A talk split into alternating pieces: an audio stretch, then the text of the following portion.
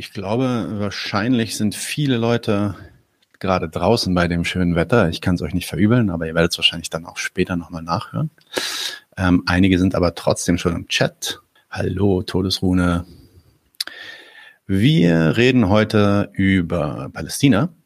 Ähm, da haben sich natürlich in den letzten Wochen mal wieder die ähm, abartige Perversität der Besatzung und der, des israelischen Regimes äh, offenkundig gemacht. Das sind auch nochmal Themen, über die wir in den nächsten Wochen ähm, nochmal gezielter sprechen werden.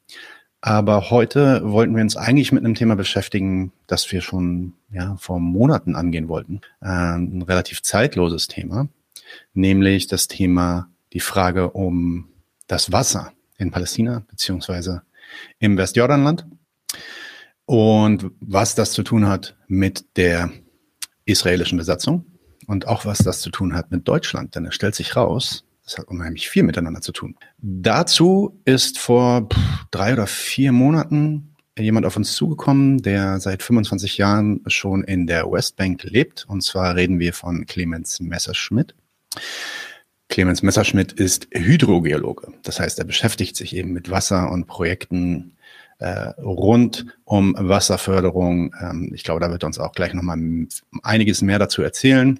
Er arbeitet äh, dort, wie gesagt, diese 25 Jahre lang an den verschiedensten äh, Projekten, sowohl lokal als auch international und kann so einiges berichten ähm, darüber, wie diese Projekte ablaufen und was der Kontext da ist. Ich hole ihn mal direkt rein. Herzlich willkommen, Clemens Messerschmidt bei 99. Hallo. Hi Clemens. Wie geht's dir? Helene, Helene. Wunderbar, bestens, danke. Hast du auch so gutes Wetter wie bei uns? Bei uns ist, glaube ich, kühler als bei euch. Wir haben dieses Jahr einen äh, äh, kühlen Frühling. Ich habe gehört, ja. Und als ich, als ich vor zwei, drei Wochen da war, war dieser, dieser Sand, Sandsturm. Äh, da wollte man gar nicht rausgehen. Das war, das war hart. Ja. Äh, ja, aber wir haben auch nur einen schönen Tag. Das soll morgen schon wieder anfangen zu gewittern, zumindest hier in Berlin. Anyway, ähm, Clemens, kommen wir zum Thema. Äh, zuallererst, ich habe dich gerade vorgestellt, Hydrogeologe, seit ähm, 25 Jahren lebst du in der Westbank, arbeitest dort an verschiedenen Projekten, sowohl lokal als auch international Projekte. Willst du da noch irgendwas hinzufügen zu deiner, zu deiner Vita? Irgendwas, was du erwähnen möchtest? Nein, gut. Alles klar. Dann fangen wir doch direkt an. Kannst du uns kurz zur Einführung erklären, was ist eigentlich Hydrogeologie? Oh, ja. äh, und was macht man als Hydrogeologe so? Ja, also ich habe in München und Aachen studiert, Geologie mit Schwerpunkt Hydrogeologie. Als Geologe beschäftigst du dich mit Gestein und äh, Hydro, Wasser. Das heißt, das Wasser im Gestein, es geht um Grundwasser. Das ist eigentlich ursprünglich meine technische Spezialisierung. Äh, Grundwasser, Ressourcen, äh, Bewirtschaftung, Erschließung, Erkundung und so weiter für die Wasserversorgung. Ist das nachvollziehbar? Keine Ahnung. Äh, ja, okay. Also du, du bist im Endeffekt dafür verantwortlich, rauszufinden, wo ist, wo ist das Wasser und wie kriegt man es raus? Aus dem Boden und aus den Quellen und so? Oder äh, Tja, also ich bin vor 25 Jahren hier ins Land gekommen, damals mit einem GTZ-Projekt. Und da ging es schon darum, eigentlich äh, sehr optimistisch, äh, Wasser tatsächlich zu fördern, Wasser zu erschließen, also ganz angewandt. Und zwar Brunnenbohren. Ich kam speziell zum Brunnenbohren hier ins Land und das ist dann grandios schiefgegangen, fehlgeschlagen. Aber das war erstmal ursprünglich mein Hauptjob. Für Wasserwerk hier in Ramallah und in Nablus und äh, ein bisschen auch in Hebron, also mit Palästinensern zusammen, ähm, deren Wasserversorgung, städtische Wasserversorgung irgendwie auf die Beine zu bringen. Wir dachten das damals, das wäre nachholende Entwicklung. Ja, nach 30 Jahren Besatzung. Ähm, jetzt legen wir los. Jetzt geht's los. okay. Ähm, du hast es jetzt schon erwähnt. Da sind manche dieser Projekte oder viele dieser Projekte grandios fehlgeschlagen, wie du sagst. Ähm, der Titel unserer Folge ist ja auch äh, Wasserkrise Palästina, etwas verkürzt, dann quasi natürlich ähm, reden wir jetzt über die über die Wasserkrise, die konkrete Wasserkrise im Westjordanland in Deutschland wird darüber ja so gut wie nie berichtet. Also ich glaube, wenn man, wenn man das googelt, wenn man Wasser und Palästina googelt, dann findet man sogar ein, zwei Interviews mit dir und das war's. Ähm, äh, ja, und aufgrund der nicht vorhandenen und verfälschten Berichterstattung in Bezug auf alles, was die Unterdrückung der Palästinenser und das Leid der Palästinenser in, in der Westbank auch angeht, ähm, wissen die meisten Leute eigentlich gar nicht, dass es da eine Krise gibt und dass es da irgendein Problem gibt. Ähm, was, was, was ist da eigentlich los? Was ist da, was ist das Problem? Warum sind diese Projekte so grandios gescheitert? Ja, also sagen wir mal so, ich, ich bin ja selber nicht äh, Medienfachmann, aber äh, könnte mir vorstellen, wenn unsere Projekte nicht, nicht so grausig äh, ausgegangen wären, dann äh, wäre es vielleicht auch ein bisschen mehr sexy, in Deutschland darüber zu berichten. Wenn wir da irgendwie tollen neuen Brunnen einweihen, würde vielleicht auch die ARD kommen oder so und da äh, ein Foto schießen. Das ist ja immer sehr sexy. Aber ist halt leider nicht so gelaufen. Also zunächst mal, das Wort Krise ist eigentlich falsch. Weil äh, was wir hier haben, ist keine Krise. Krise ist ja eigentlich griechisch äh, eine Wendung, ja, eine, eine, Abtrennung, ein Umschlagen. Genau das haben wir nicht. Wir haben einen stabilen Zustand. Und zwar hier in der Westbank seit 1967, seit dem Beginn der Besatzung, einen stabilen Zustand, dass das Wasser bei den einen nicht ankommt und bei den anderen schon. Ähm, das ist politisch erzeugt und systematisch erzeugt. Und eine Krise ist es nicht, wenn es seit 55 Jahren so anhält. Du sagst, es kommt bei den einen an und bei den anderen nicht. Also du, du meinst jetzt, die Siedler und Siedlungen werden erschlossen, dort kommt das Wasser an, aber in den palästinensischen Dörfern kommt es nicht an. Ist das, was du sagst? Ja, wobei das ein bisschen verkürzt ist. Also es kommt in allererster Linie in Israel an. Und die Siedlungen sind, äh, das sieht man im Wasserbereich sehr schön, auch eigentlich nur ein Ableger von Israel. Die Siedlungen sind keine eigene Welt. Die allermeisten Siedlungen werden übrigens heutzutage aus Israel äh, äh, versorgt, was die Antideutschen ja dann als Beweis dafür finden, dass es keine Wasserapartheid gäbe.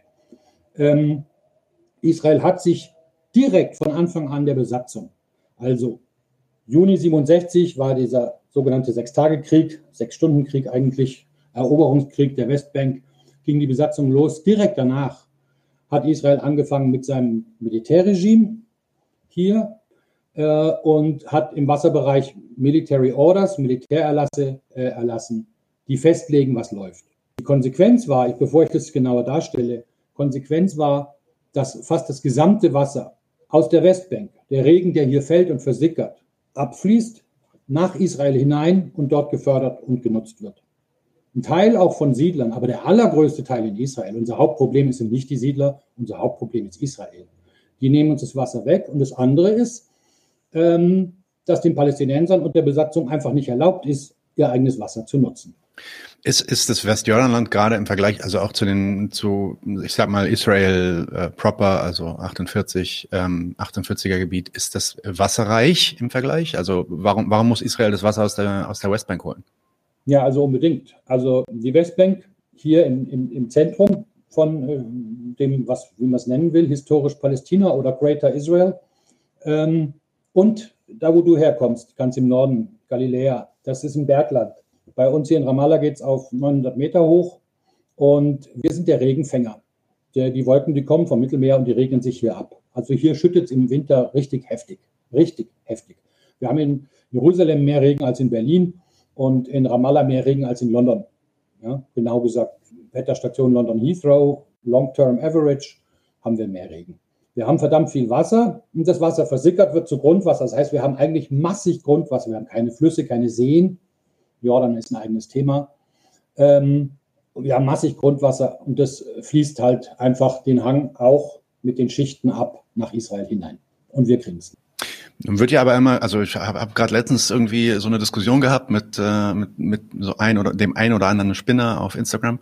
Da haben wir auch gerade schon äh, kurz im Vorgespräch gesprochen. Da wird dann ja. öfter mal gesagt, ja, Moment mal, aber Israel hat doch äh, er schließt auch hier Wasser und, und, und stellt das bereit und da gibt es sogar Wiederaufbereitungsanlagen. Es wird, es wird von Recycling gesprochen, sowas gibt es ja anscheinend nicht, äh, wenn es um Wasser geht. Aber ähm, äh, ja, im Endeffekt liegt es eigentlich nur an den Palästinensern und ähm, also da, da wurde sogar sowas, äh, sowas insinuiert, ähm, dass die Palästinenser sich nicht um die Wassererschließung oder ja, Aufbereitung kümmern würden, weil sie dann ja nicht mehr meckern könnten über die israelische Besatzung. Also ja, gut, die, sie, dursten, sie dursten lieber, sie, sie, sie verdursten lieber und haben Probleme, ähm, äh, gesund zu leben, als dass sie ähm, vielleicht einen Grund weniger haben, über Israel zu meckern. Genau. Ja. Das ist der rassistische Diskurs von der offiziellen israelischen Wasserhasbara, von der Wasserpropaganda, von der israelischen Botschaft in Berlin und von der Wasserbehörde in Israel und so weiter. Ähm, der ist geradezu schrill, ja, geradezu absurd. Ähm, tatsächlich, ja, Israel versorgt verdammt viel Palästinenser. Ein Beispiel, ich, hier in, bei mir zu Hause, hier in Ramallah. Als ich 1997 äh, mit dem GTZ-Projekt damals äh, hierher kam, äh, unser erster Workshop, weiß ich noch genau, ähm, ging es darum, was haben wir für Ziele, so mit Flipchart und so, weißt du. Und ähm, ja, da haben die Palästinenser gesagt, wir wollen unabhängiger werden von Zukäufen von Israel. Wir wollen unsere eigenen Brunnen bohren, die sind erstens verlässlicher, zweitens billiger und außerdem ist unser Wasser und so weiter. Ja, prima, das war unser Ziel. Ähm, der Erfolg unserer Projekte ist, damals haben wir etwa ein Drittel in Ramallah, ein Drittel des Wassers aus Israel gekauft, zwei Drittel aus eigenen Brunnen. Und wir wollten dann mehr Brunnen bohren. Der Erfolg unserer Projekte ist, dass wir seit 2000, etwa 2010 in Ramallah, jetzt hier in der Stadt Ramallah, zu 100 Prozent von Israel kaufen. Die einzige Menge an Wasser, die seit Oslo, seit diesem sogenannten Friedensabkommen, äh, gestiegen ist, ist tatsächlich, sind tatsächlich die Zukäufe von Israel. Das ist aber irgendwie ähm, zum ähm, Schaden noch den Spott. Wir werden jetzt zu Kunden der Besatzung. Ja? Wir zahlen auch noch dafür, dass, man, dass uns das Wasser weggenommen wird. Ähm, das ist schon geradezu irre, dass man sich damit brüstet.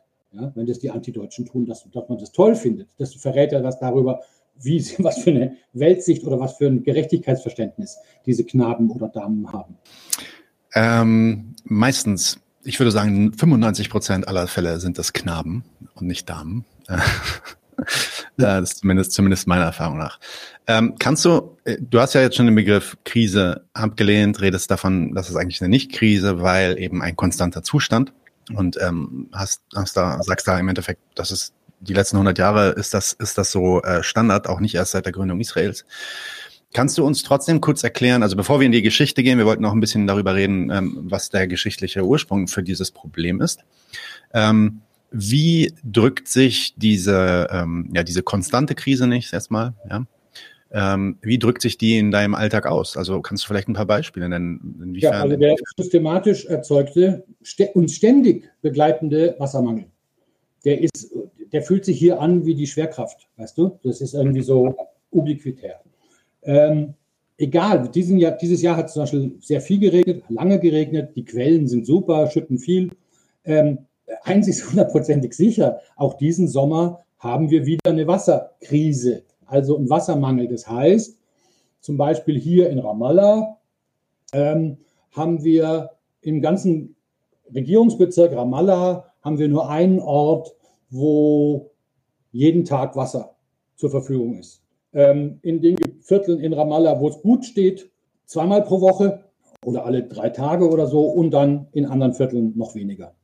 In anderen Städten, irgendwo weiter weg, ist es noch viel, viel schlimmer. Jeden Sommer ist es so, dass in Gebieten, zum Beispiel um Hebron rum oder auch in Hebron, bestimmten Gebieten von Hebron drin, die Leute wochenlang am Stück keinen Tropfen aus der Leitung haben. Und diese Spanne ist jeden Sommer. Die kann mal einen Monat früher beginnen oder so, aber das ist zuverlässig. Es ist ganz egal, wie viel es regnet. Wir haben auf jeden Fall Wassernotstand. Das liegt einfach daran, dass wir zu wenig Zugriff auf Wasser haben. Es wird, wir haben zu wenige Brunnen, aus denen wir Wasser pumpen können. Wir pumpen schon alle Brunnen immer bis zum Anschlag. Das ist auch nicht sehr gesund. Reicht halt einfach nicht. Das ist die Auswirkung. Die Leute müssen dann entweder auf dem Land, wenn es zufällig geht, zur Quelle laufen und sich ein bisschen Kanister holen. Ähm, reicht vorne und hinten nicht. Die Bevölkerung wächst auch sehr stark. Außerdem haben wir eine sehr starke Urbanisierung. Alles zieht hier zum Beispiel in die A-Zonen rein, in die Autonomiegebiete. Ähm, oder Sie müssen sich für richtig teures Geld Tanklaster holen. Ja? Da kommen dann ähm, Laster, also richtig pervers. Da kommen dann äh, dieselbetriebene Motorfahrzeuge und bringen den Leuten dann Wasser und die pumpen das dann auf so einen Tank oben auf den das ist ja, richtig teuer und, und auch natürlich super unökologisch und in jeglicher Hinsicht Wahnsinn. Das habe ich in Bethlehem erlebt. Ich war in Bethlehem äh, in der Wohnung, habe ich da gewohnt für ein paar Tage, beziehungsweise übernachtet. Und ähm, da war die Dusche einfach betrieben durch diesen, durch diesen Kanister, der oben auf dem Dach stand. Ja. Ähm, und, und, du sagst jetzt, da kommen Tanklaster vorbei und die füllen diese Kanister dann auf. Ich dachte damals, das wäre irgendwie vielleicht Regenwasser oder so, aber anscheinend.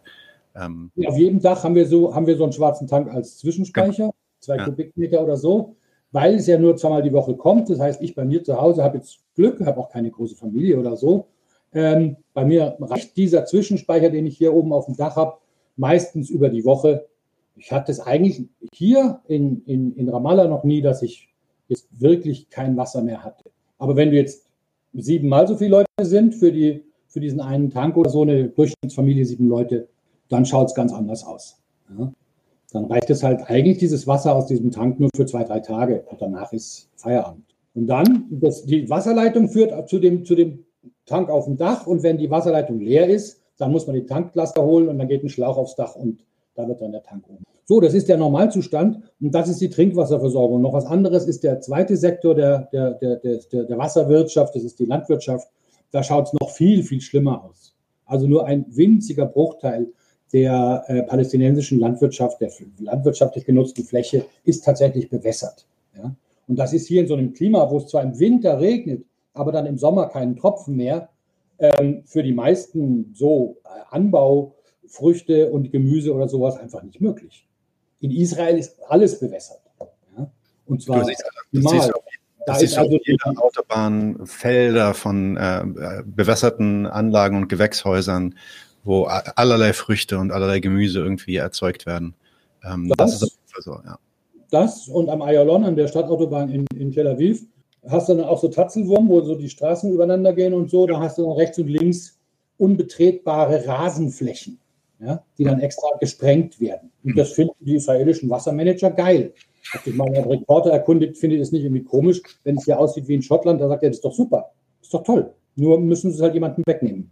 Da, da fragt halt jemand, und ich glaube, das wurde nicht ganz so richtig verstanden, deswegen frage ich jetzt nochmal nach, dass das Wasser nach Israel abfließt, ist ja aber vermutlich nicht naturgegeben. Oder wie kommt das zustande, dass das Wasser nach Israel abfließt? Oh doch, oh doch. Wir sind hier oben auf dem Berg und erstens mal, wenn irgendwie äh, Starkregen gibt und es gibt sozusagen einen Oberflächenabfluss in den Wadis, fließt es natürlich den Hang runter, aber auch das Grundwasser, was versickert in diesen Schichten, diese Schichten, die fallen auch ein. Die fallen auch nach Westen ein, Richtung Israel. Das heißt, das Grundwasser fließt natürlich nach Israel hinein. Das ist eine geologische Bedingung seit fünf Millionen Jahren. Und ähm, so, das ist keine Ungerechtigkeit, das ist so. Das sind tatsächlich gemeinsame Wasserressourcen. Das ist ein grenzüberschreitendes Grundwasser. Vor allem dieser westliche Aquifer. Der geht von der Küste im, vom Mittelmeer hoch bis zu uns zur Westbank. Ähm, das Problem ist nur, dass wir aus diesen Schichten, die wassergesättigt sind, nichts nutzen dürfen. Es fließt also alles ungehindert nach Israel hinein. Das ist übrigens auch spannend. Israel muss nicht in der Westbank bohren, um uns unser ganzes Wasser wegzunehmen. Sie müssen nur eines tun, eine einzige Sache. Sie müssen verhindern, dass wir bohren. Und das ist die Logik der Besatzung. Und da sollte ich vielleicht was zu sagen. Ähm, gibt hier die Military Orders von 1967, das ist jetzt ein Buch von 1992, 93. Da gibt es schon irgendwie tausende Military Orders. Inzwischen gibt es noch viel mehr, weil es hat seit Oslo nicht aufgehört, sondern geht immer weiter. Und da gibt es drei ähm, Militärerlasse zum Wasser.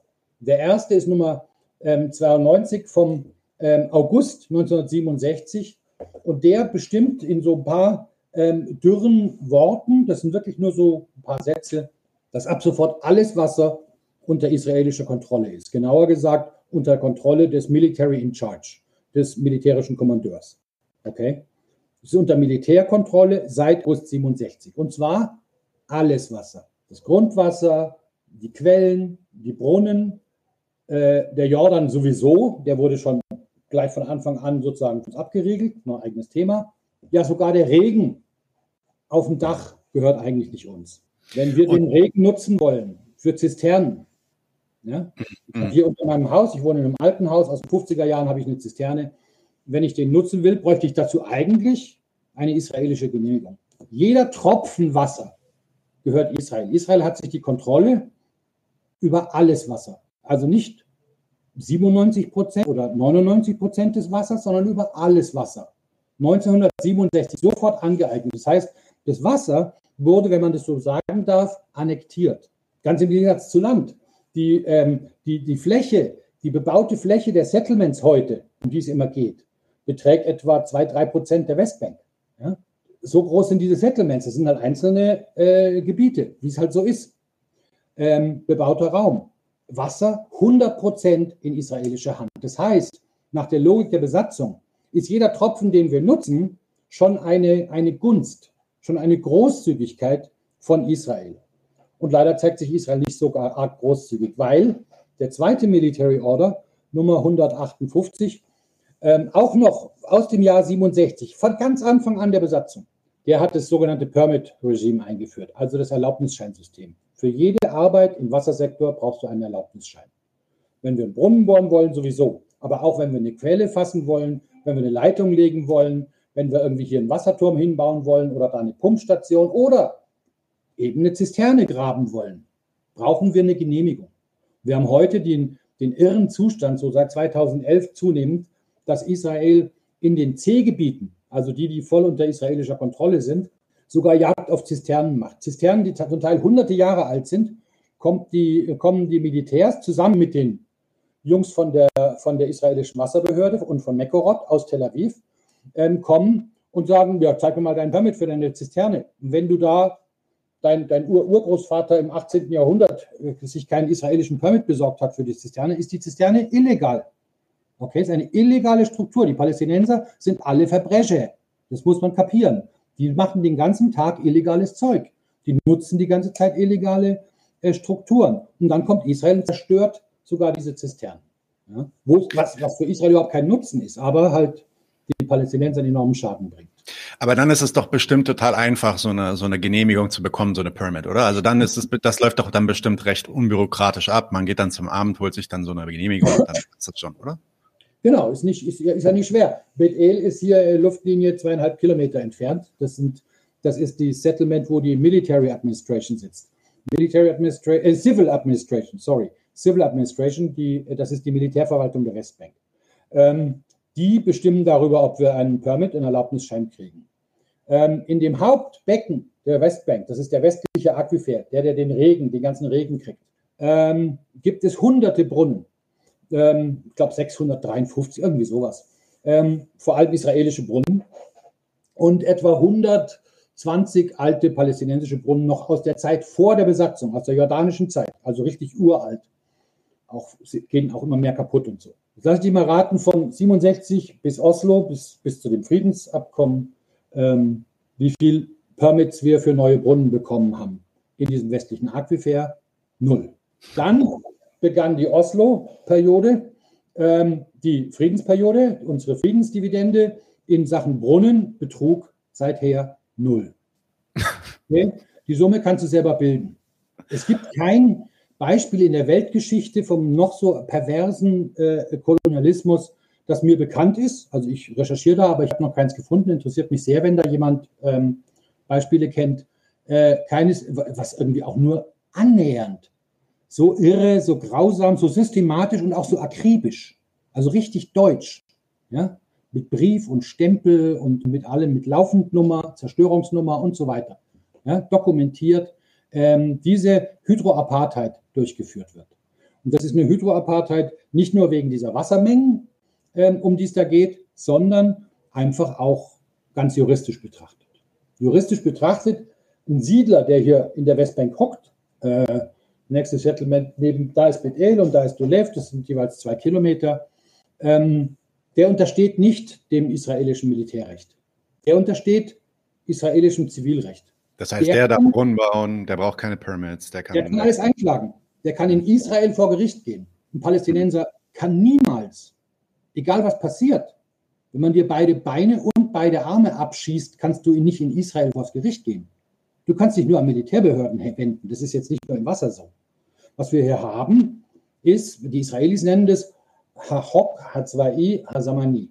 Temporary Military Rule eine Militärbesatzung. Was wir hier haben, ist eine Militärdiktatur. Das muss man kapieren. Und das wird leider nicht kapiert. Besatzung ist so ein Wort, das ist in aller Munde, aber man muss eines kapieren, es ist einfach eine Militärdiktatur. Denk an hm. Chile, denk an Argentinien, denk an irgendwas. Es ist eine Militärdiktatur und zwar nicht zu 70, 80, 90 Prozent, sondern zu 100 Prozent. Alles, was wir machen, müssen wir die Israelis um Erlaubnis fragen. Auch in den A-Zonen dürfen wir nicht bohren. Äh, deswegen, da kommt jetzt gerade so eine Frage, weil da hat es, glaube ich, jemand noch nicht verstanden. Deswegen, ähm, äh, damit wir das wirklich nochmal klar haben, weil ich finde das extrem wichtig.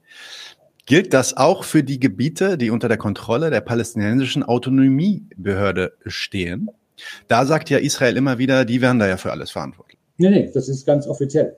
Das ist ganz offiziell, es ist alles genauestens festgelegt. Seit Oslo gibt es ein sogenanntes Joint Water Committee, ein gemeinsames Wasserkomitee und bla bla bla. Und es gibt daneben noch die Struktur, die alte Struktur der äh, Civil Administration, also der Armee, der, der, die sitzt hier in dem Settlement, das sind auch Siedler und äh, Armeeoffiziere. Ähm, ist genauestens festgelegt, äh, schwarz auf weiß.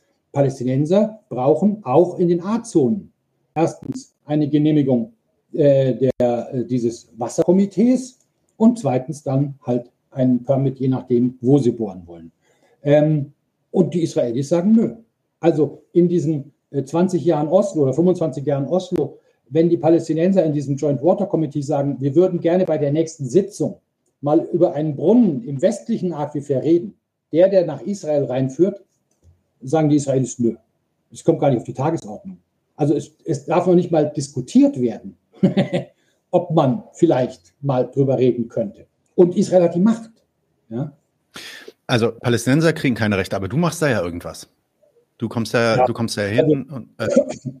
Das wurde in Oslo ja versprochen, dass die Palästinenser ähm, auch, ähm, äh, also es gab, es gab so Zahlen von Oslo, mal ganz grob gesagt, Israel hat eine Wasserbilanz von, ähm, ich drücke das aus in Millionen Kubikmeter. Ein Kubikmeter sind 1000 Liter, zweieinhalb Badewannen voll bis zum Rand.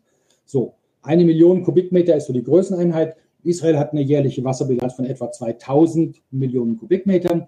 Die Westbank hatte nach offiziellen Zahlen von Oslo, die sind zwar nicht ganz korrekt, aber die sind halt offiziell, damals einen Wasserzugang von 118 Millionen Kubikmeter, 118. Ähm, aus allen Brunnen und allen Quellen, die die Palästinenser in der Westbank haben und nutzen dürfen. Viele Quellen, da dürfen wir gar nicht hin. Ähm, und dann wurde versprochen, dass in der Interimperiode, in den ersten vier Jahren von Oslo, bis dann eigentlich der, die, alle dachten, dann kommt der Staat, ähm, bis 1999 die Palästinenser etwa 80 Millionen Kubikmeter zusätzlichen Wassers erschließen dürfen. Das war so in Oslo versprochen, wurde dann nicht eingehalten. Und da haben wir, deswegen gab es dieses GTZ-Projekt, tatsächlich im Wasserwerk von Ramallah in dem Brunnenfeld im Osten äh, von Ramallah im östlichen Aquifer, der von Israel abgewandten Seite, tatsächlich eine Handvoll, wirklich nicht mal eine Handvoll, weniger als eine Handvoll äh, Bohrgenehmigungen bekommen und dachten, prima, und jetzt machen wir weiter. Und haben dann weitere Anträge gestellt, Sense. Das heißt, wir haben ein Dutzend Brunnen etwa gebohr, gebohrt seit Oslo, zwei Dutzend und ähm, davon viele auch leider nicht erfolgreich. Das sind andere Gründe, die auch was mit der Besatzung zu tun haben. Aber ähm, wir haben einfach, einfach, wir wurden einfach ausgetrocknet, wir haben keine Bohrgenehmigung bekommen. Das A und O, wirklich das absolute A und O, ganz praktisch gesehen für unsere Wasserprojekte ist, kriegen wir eine Bohrgenehmigung. Das sind Tiefbrunnen, die sind 600 Meter tief, das ist anspruchsvoll, das kostet richtig Geld, das kostet eine Million Dollar, bei den Amis zwei Millionen Dollar, wenn man da bohrt. So, das ist nicht billig. Aber so ein Brunnen, der spuckt dann auch pro Jahr anderthalb Millionen Kubikmeter aus. Das heißt, auf die Dauer gerechnet ist das Wasser dann richtig günstig. Das amortisiert sich super, weil aus solchen riesigen Brunnen äh, hast du dann auch, auch ökonomisch gesehen eigentlich ein sehr, sehr günstiges und natürlich Wasser bester Qualität. Also ich komme aus München, das ist so wie bei uns aus den Alpen das Wasser, das das gleiche Gestein. Ähm, daran fehlt es, Vorgenehmigungen. Und das ist, weshalb unsere Projekte gescheitert sind. Weil wir zwar Anträge gestellt haben, aber die wurden nicht genehmigt oder gar nicht behandelt. Und da ist es wo die Politik reinkommt. Weil sich da eben zeigt, dass es in Deutschland von ganz oben, nicht von unserer Projektebene, wir finden das nicht toll. Das ist dann für die GTZ natürlich ein Misserfolg, wenn wir nichts schaffen. Ja? Ähm, von ganz oben, vom Außenminister, vom Entwicklungsministerium, vom Kanzler. Und das, wir reden jetzt hier von den 90er Jahren, 2000er, 10er und so. Also wir haben alle Parteien quasi außer der AfD und der Linkspartei, ähm, die im Bundestag sind, in diesen Ämtern gehabt. Das, da hat sich nichts unterschieden zwischen der Behandlung. Da war immer eine einzige Priorität, kein Ärger mit Israel.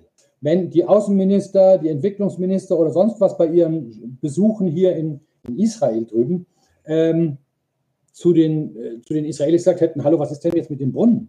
Ja, wenn die Deutschen auch nur einmal eine Pressekonferenz abgehalten hätten, gesagt hätten, wir sind nicht darüber zufrieden, ja, dass Israel gegen Oslo verstößt und unsere Projekte stocken und wir dürfen nicht bohren.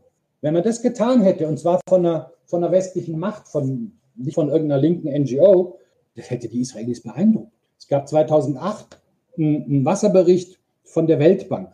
Ja? Und das ist das Besondere von der Weltbank. Und der war ähm, sehr gut. Der hat es sehr, sehr klar aufgezeigt, die Palästinenser äh, kriegen ihren Wassersektor nicht in Ordnung, weil sie nicht gelassen werden. Ja? Restrictions on Palestinian Water Development, also aktive Restriktionen. Der hat Israel richtig wehgetan, weil es von der Weltbank kommt. Und da hat Israel sofort gesagt, nee, nee, nee, nee, so stimmt das gar nicht und wir werden jetzt mal gucken und wir prüfen das nach. Druck und Gegendruck. Das gleiche wie jetzt mit Shirin Abu Akla. Ja?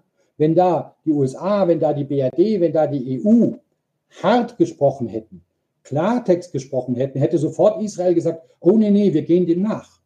Aber so wie es jetzt ist, ein, ein, ein bis anderthalb Krokodilstränen über den Mord an dieser Journalistin, jetzt hat Israel heute beschlossen, sie machen noch nicht mal eine kriminelle Untersuchung, noch nicht mal eine polizeiliche Untersuchung dieses Falls. Ja? Sie überlassen das der Armee selbst. Man lässt den Mörder selbst untersuchen. Die, die, Armee, die Armee selbst hat halt gesagt, wir machen keine kriminelle Untersuchung, weil es gibt kein kriminelles Handeln in diesem Fall. Insofern hat sich das erledigt. Kann nicht sein, was nicht, was nicht sein darf. Genau. Gleichzeitig mit dem Weltbankbericht kam hier dieser Amnesty-Bericht raus, ja, ein sehr guter Bericht, ähm, vor 14 Jahren. Ähm, der hat Israel relativ wenig gejuckt. Die fanden das zwar überhaupt nicht äh, amusing, aber da haben sie gesagt, na, Amnesty, inzwischen behaupten sie ja, Amnesty wäre antisemitisch. Aber damals haben sie gesagt, Amnesty versteht nichts und so von Wasser. Ja? Das war denen wurscht. Aber bei sowas ist Israel irre empfindlich. Wenn da Druck kommt, ja, muss Israel sich rechtfertigen. Israel ist nicht so mächtig. Israel ist kein Riesenland. Israel ist so groß wie Österreich.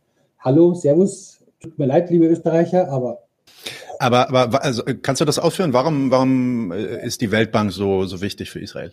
Nein, die Weltbank ist halt einer von den hauptkapitalistischen Mächten. Ja? Das sind ja die Guten aus der Sicht. Ja? Das ist ja US-Administration, das ist ja absolut ja, die Mächte, die sonst immer Veto einlegen, wenn in der UN irgendwie Israel ähm, verurteilt werden soll wegen irgendwelcher Kriegsverbrechen. Ähm, so, Israel, äh, Weltbank gehört in den Club, verstehst du? Das ist ja der Witz. So, Weltbank ja. ist, eine, ist, eine, ist eine große globale kapitalistische Macht. Also ist ja, also, glaube ich, kein Geheimnis, oder? Ja, ja, ja, nein, absolut. Ähm, über die, äh, also in Deutschland gab es nicht mal Krokodilstränen zu Akli. Ähm, nichts gehört. Äh, es gab, glaube ich, ein, ich habe jetzt mittlerweile zwei Artikel, einen Artikel in, im Freitag gelesen, der so ein bisschen kritisch war gegen die, gegen die Demoverbote und noch einen anderen sogar in der Zeit, aber das war's. Also, und darüber reden wir dann auch gleich vielleicht nochmal im Anschluss, ähm, auch in Bezug auf die Wasserkrise, warum das eigentlich so ist. Ähm, aber bevor wir das machen, ähm, hätte ich, würde ich doch nochmal ein bisschen weiter zurückgehen in die Geschichte. Ja, ähm, du hast ja schon angefangen zu reden über die letzten äh, 60, 70 Jahre seit äh, äh, 67 mit den Military Orders. Aber du sagst ja auch ganz konkret, nein, das ist ein Dauerzustand, der geht über 100 Jahre zurück. Also wir reden hier eigentlich von, na, vom Beginn des zionistischen Projekts. Kannst du uns erzählen, was Wasser ähm, in diesem zionistischen Projekt schon von Anfang an ähm, eigentlich für eine Rolle hatte und wie, wie, sehr, wie sehr auch da Bewusstsein war bei den, bei den Siedlern, ähm, dass, dass das Wasser unter der Kontrolle stehen muss? Ja, ja, sehr große Rolle. Also ähm, die, die, die, die ganzen Praktiken der Besatzung heute, ja, auch die Militärpraktiken wurden alle schon mal früher durchexerziert von den Israelis. Äh, du bist ja aus, äh, aus einem palästinensischen Dorf in, in, in äh, Ex-Palästina, in Israel, genau. und aus einem zerstörten Dorf und vertriebenen Dorf und so weiter. Ähm, ihr wart ja innerhalb Israels bis 1967 unter Militäradministration. Da gab es, bis 1966, sorry. Es gab ja in Israel Militärrecht für die ja. Arabim, für die Araber, ja, Leute wie du. Ähm, ihr standet unter Militärrecht, so wie heute die Palästinenser hier in der Westbank und in Gaza. Ähm, das ist nicht was, was erst 67 angefangen hat. Alle Praktiken sind schon viel älter und auch schon älter als die Staatsgründung. Der Zionismus brauchte natürlich, der Zionismus ist eine, ist, ist, ist eine Siedler, äh, Siedlerideologie und eine Siedlerpraxis. Ja? Das waren Kolonialisten, die Zeitschriften damals von den deutschen Zionisten nannten sie auch immer kolonialer Aufbau Palästinas und so weiter. Ähm, ja, da war Wasser ein Dreh- und Angelpunkt. Wasser als Zweck und Wasser als Mittel. Wasser als Zweck heißt, für die ganzen äh, ähm, Siedler, die ins Land kommen, für die ganzen Immigranten, ähm, muss man jetzt hier Landwirtschaft betreiben. Dafür braucht man Bewässerung, dafür braucht man Wasser. Oder für eine Stadt wie Tel Aviv oder Haifa oder irgendwelche Kibbutzim brauchst du Wasser zum Trinken. Das ist der Zweck. Wasser war aber auch ein Mittel. Wenn du, ähm, du, Wasser und Land gehören da zusammen. Es gibt da einen Nexus zwischen Wasser und Land. Also die Beherrschung des Landes war ja sozusagen das wesentliche, das wesentliche Ziel der Zionisten von Ben Gurion. Ja, möglichst viel Land unter die Kontrolle bringen. Haben sie überhaupt nicht geschafft bis zur Nakba, aber das war ihr Ziel. Ja. Die haben auch damals bis zur Nakba nur 6% des Landes von Israel ähm, als jüdisches Land gehabt. Das, was sie sozusagen friedlich kaufen konnten, mehr oder weniger, ähm, weil die Palästinenser recht früh gesagt haben, nö, also euch verkaufen wir nicht. Erst in der Nakba hat dann Israel alles Land militärisch enteignet. Im Wasser war es ein bisschen anders. Aber das Wasser war dafür entscheidend, dass du Land kriegst und Land war dafür entscheidend, dass du Wasser kriegst. Also, einerseits musst du einen Kibbutz erstmal irgendwo errichten. Der wurde auch immer strategisch dort errichtet, wo entweder günstig an Grundwasser zu kommen war oder nahe der großen Quellen, ja, nördlich von der Westbank, was die Israel nennen, Marsh Abin Amr heißt der auf Palästinensisch, äh, nördlich von Jenin, diese Tiefebene, da gibt es super starke Quellen, Land, was der Rothschild 1917 gekauft hatte und so. Ähm, entscheidend dafür, dass du an dieses Wasser kommst, war, dass du dieses Land hast. Land als Mittel für Wasser. Aber Wasser auch als Mittel für Land. Wenn du irgendwo eine Quelle hast oder einen Brunnen hast und kannst dort Landwirtschaft betreiben, dann kannst du dich auch halten. Dann kannst du dich dort auch festsetzen. Dann kannst du damit auch das Land richtig Tag und Nacht kontrollieren. Ja? Ähm, das sehen wir heute noch. Das ist ähm, das, was wir im Negev heute sehen. Ja? Ähm, in der Wüste südlich, im südlichen Teil von dem, was heute Israel ist, und westlich von Gaza oder zwischen Gaza und der Westbank, da werden ja ständig überall Beduinen vertrieben und es werden Siedler äh, angesiedelt. Okay? Das ging gleich nach 1948 los. Ja? Und da hat Israel riesige Mengen Geld aufgewendet, um Wasser von Nord vom Norden bis dort runter in den Süden zu pumpen, damit die dort, diese Settlements, dort Landwirtschaft betreiben können. Weil diese Siedlungen, die saßen direkt gegenüber von Gaza. Gaza war vollgestopft mit Flüchtlingen, die konnten gucken auf ihr altes Dorf, die hörten da, jetzt übertreibe ich ein bisschen, aber wirklich nur ein bisschen, die hörten da noch die Kuh schreien im Stall. Ja? Da muss, die musste man davon abhalten. Da wurden, äh, ich weiß nicht mehr, Hunderte, Tausende, ich weiß es nicht, in den allerersten Jahren von Leuten aus Gaza erschossen als Infiltranten, weil sie wieder zurück wollten auf ihre eigene Farm. Okay? Um das zu verhindern, musst du dort dieses Land in, in Nutzung setzen. Wasser ist auch ein Mittel zur Landnahme sowohl ein Zweck als auch ein Mittel. Und eben ganz Elementares.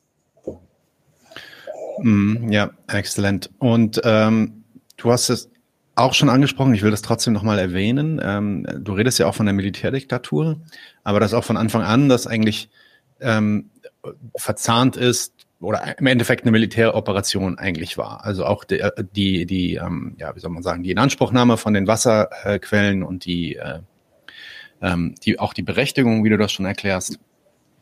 Das hängt natürlich auch alles mit äh, dieser Military Rule zusammen. Ähm, ja, ja, äh, verzahnen ist das richtige Wort. Ich habe den dritten Military Order noch nicht genannt. Der ist vom Jahr 1968, ein Jahr Tat Besatzung. Nummer 291. Der hat gesagt, alle früheren Bestimmungen sind ab sofort ungültig. Okay. Und, ähm, oder können außer Kraft gesetzt werden, ohne ohne Problem von jedem Militärkommandeur. Also wenn du früher ein Permit hattest für einen Brunnen, kann einfach Israel sagen, nö, gilt nicht mehr. Und es wurde festgelegt, dass diese äh, Military in Charge, dieser Militärkommandeur, ähm, nicht belangt werden kann, auch von den höchsten israelischen Gerichten. Also er sitzt sozusagen über dem Zivilrecht in Israel. Ja? Das heißt, dass das Militär hier eine unglaubliche Machtfülle bekommen hat und eigentlich außerhalb eines Rechtsraumes steht. Aber natürlich in Wirklichkeit engstens verzahnt mit den israelischen zivilen äh, Behörden. Also, noch nie hat auch nur ein Siedler einen Brunnen gebohrt. Das macht immer Mekorot, die staatliche Wasserfirma aus Tel Aviv. Die kommen. Jeder Outpost, wo irgendwelche drei Wohnwagen hier auf den Hügel gestellt werden in der Westbank, der ist nach drei Wochen, spätestens zwei Monaten, mit einer Wasserleitung versorgt. Wenn Israel sagt, ja, eigentlich finden wir die Outposts gar nicht so gut, aber wir wissen nicht, was wir tun sollen. Nee, nee. Da muss erst jemand von den, vom israelischen zivilen Wassersektor kommen und diese Leitung dorthin legen. Das ist übrigens der aller, allerwichtigste Punkt. Diese Siedler können ohne Strom leben. Die brauchen sich nur ein paar Solarkollektoren auf ihre Wohnwagen schrauben, das geht. Aber ohne Wasser habe ich noch keinen Siedler irgendwo hocken sehen. Das geht einfach nicht. Wenn du nicht an Wasser kommst, ähm, wäre kein einziges Settlement da. Also da, da ist Wasser wirklich was von, von elementar. Und Siedler sind so gesehen, brauchen genauso Wasser wie Palästinenser. So, versorgt wird es aber vom Staat. Das heißt, der Staat schützt und schafft diesen, diesen, diesen Militärraum. Ja, und das ist ja auch das, wo es so ein bisschen kompliziert wird mit den Berichten von Bezalem oder von Amnesty. Ist es jetzt alles eine Apartheid in Israel oder nur in der Westbank und so weiter? Nee, man muss diese Verknüpfung ganz konkret sehen.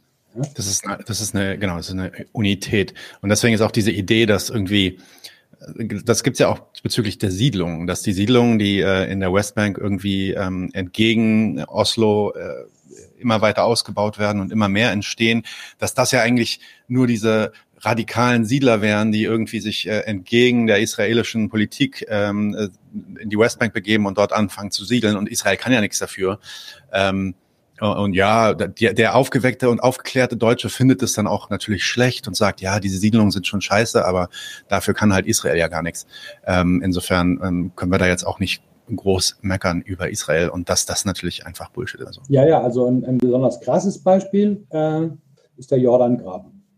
Der ist ja hier im Osten ähm, Richtung Jordanien rüber, äh, sehr tief, geht auf, unter den Meeresspiegel runter und da ist es dann sehr heiß und auch ziemlich trocken. Das heißt, da kannst du keine ähm, Regenfeldbau betreiben.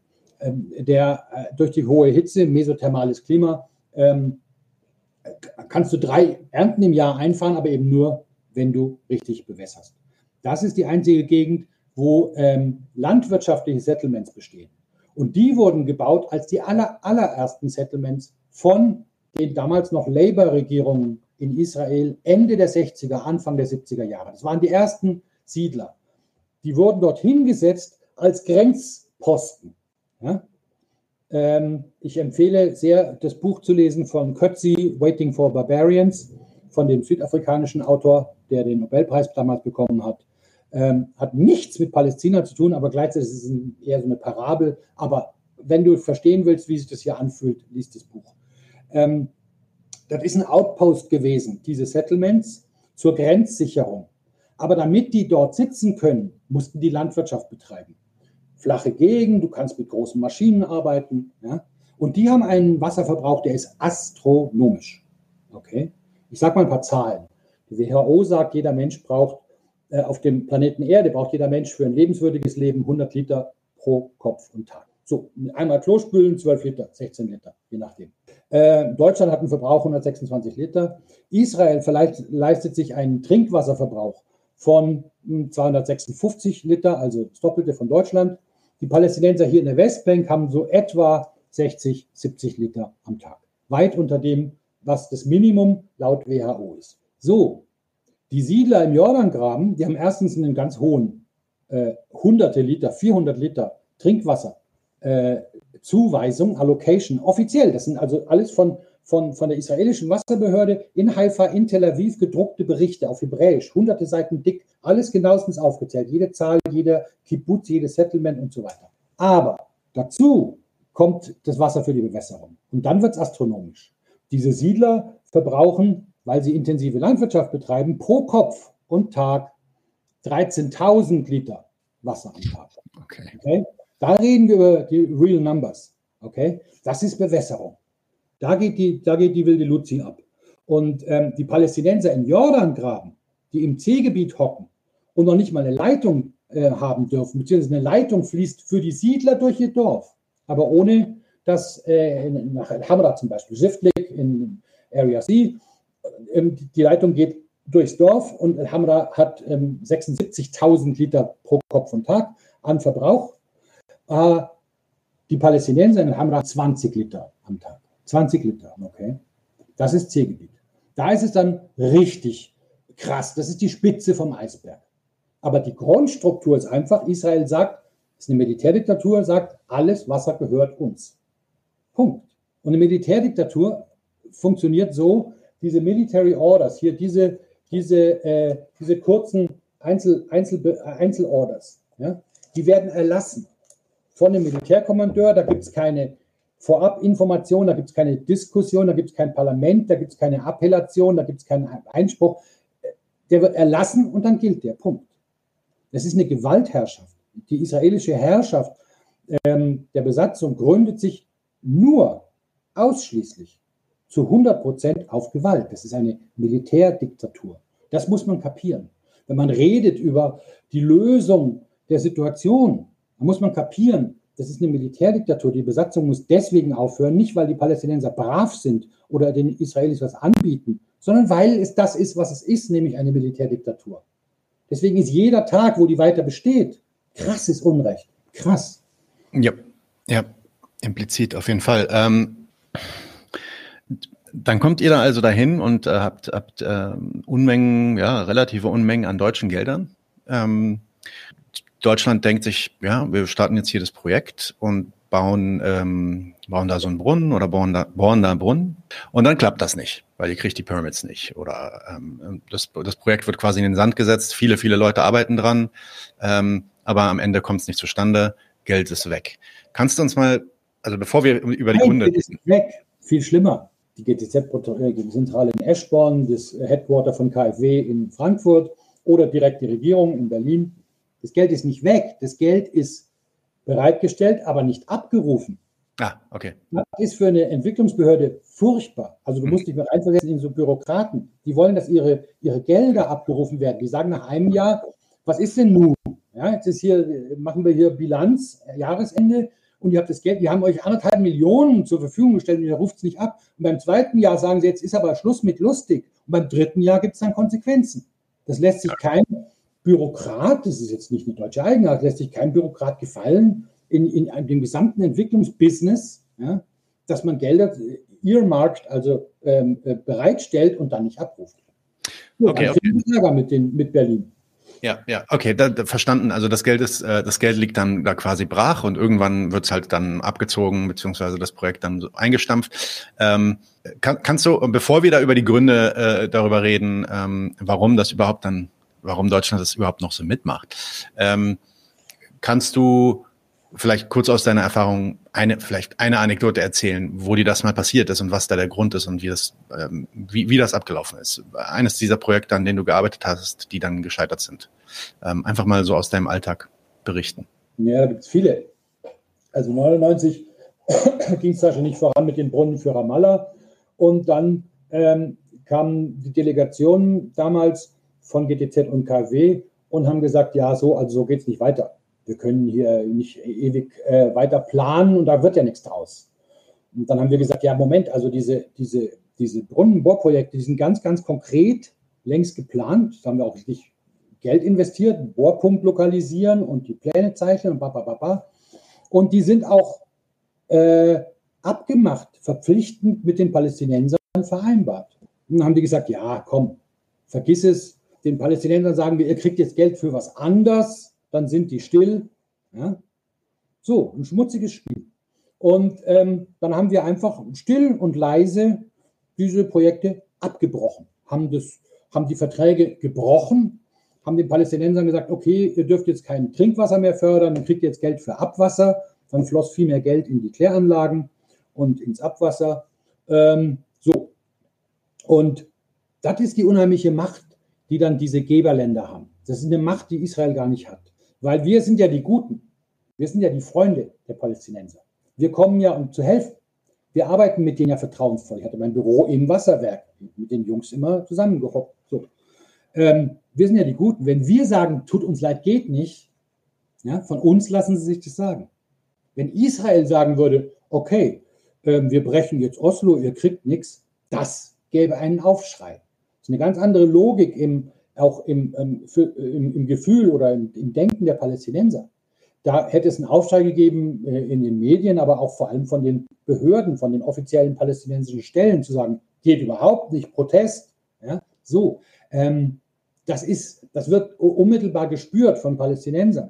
Bei den Gebern, die können die Agenda von Israel durchsetzen, ja, indem sie darauf verweisen, wir würden ja gerne, aber nein, geht halt nicht. Und das ist genau das Missing Link, dass wir uns dafür hergeben, ja, und zwar Smiling, also Good Cop, Good Cop, Bad Cop. Wir sind der Good Cop, wir sind die, die das durchsetzen. Wir sind die, die, die den Boykott, ähm, die Blockade Gazas praktisch täglich durchsetzen. In unseren Projekten mit den Palästinensern, indem wir keinen Einspruch erheben gegen das, was mit Gaza veranstaltet wird. Das müssten wir allerdings dann politisch auf einer höheren Ebene äh, an Israel adressieren. Und dazu fehlt der politische Wille. Ich weiß nicht, war das das Beispiel, was du wolltest? Ja, ja, das äh, hat sehr anschaulich gemacht. Und da kommen ja. wir dann jetzt auch, ähm, also wir, wir, wir zirkeln ja dann auch immer, immer mehr um Deutschland rum und die Rolle Deutschlands hier.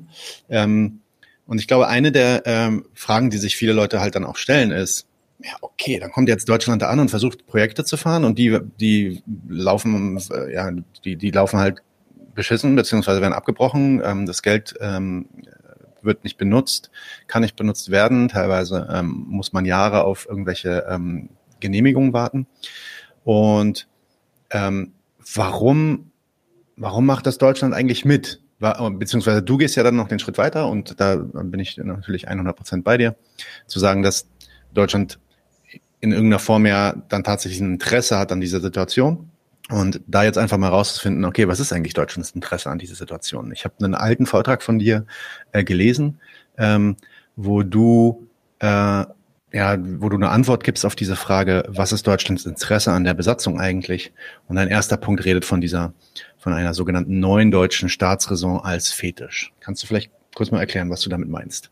Ja. Oder, oder auch gerne einen anderen Ansatz wählen, den du, den du nee, Sehr gut. Also äh, zunächst mal muss ich ein bisschen richtigstellen. Deutschland hat kein aktives Interesse an der Aufrechterhaltung der Besatzung und dieser Militärdiktatur. Deutschland hat kein Interesse, dass die Leute in Hebron, Ramallah, Nablus oder Tulkarem nichts zu trinken haben.